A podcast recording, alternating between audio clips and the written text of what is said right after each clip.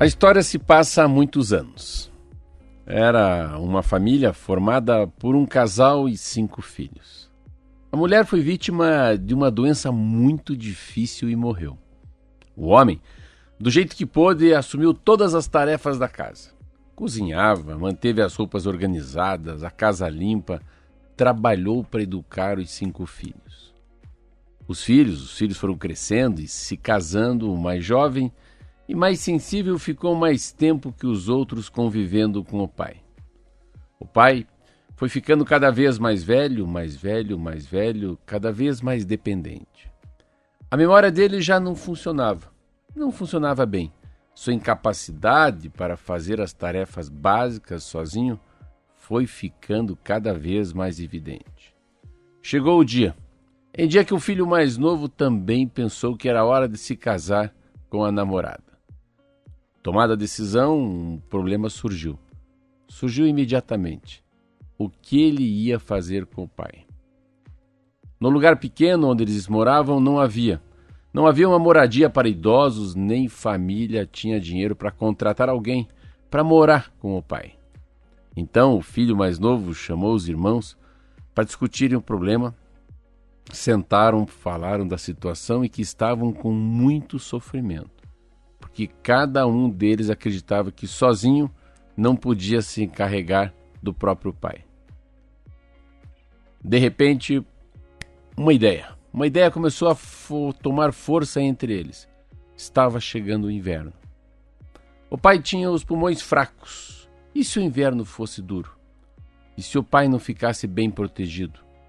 Será que assim a natureza não se encarregaria de ajudar a família? Um dos filhos disse que não, não podiam contar só com a natureza. Outro filho disse que eles precisavam dar uma ajudazinha à natureza. E se levassem o pai até o bosque e deixassem lá? Com a falta de memória, ele provavelmente não lembraria do caminho de volta. O frio terminaria o trabalho muito rápido, talvez até sem sofrimento. E tinha os lobos, os lobos que viviam no bosque. Todos que participavam da conversa, filhos e noras, filhas, genros, concordaram que era a única saída. Uma saída triste. Por isso choraram, mas sentiram alívio por terem encontrado uma solução. Assim, quando chegou o inverno, que foi um inverno muito, muito, muito duro, todos os filhos se reuniram com o pai e disseram: Pai, veste o abrigo porque vamos sair. E o pai, que não sabia de nada, que não tinha escutado nada, perguntou: Sair com esse frio? Os filhos insistiram, agasalharam o pai e, em um último gesto amoroso, caminharam até chegar ao bosque.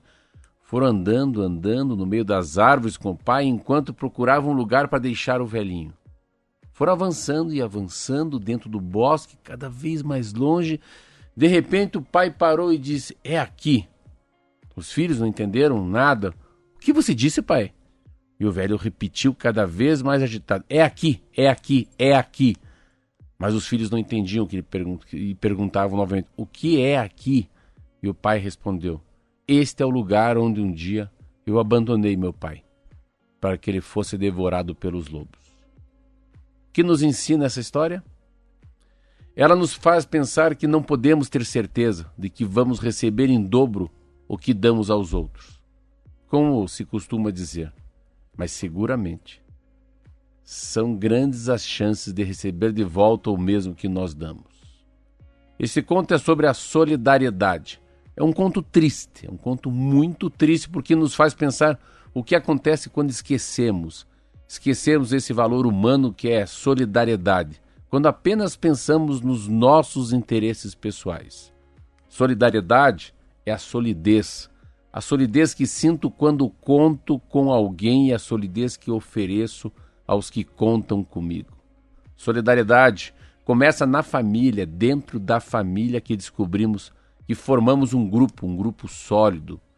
A família só constitui um grupo sólido se houver solidariedade entre seus membros. Se aquele grupo de homens e mulheres der solidez um aos outros, como ponto de apoio.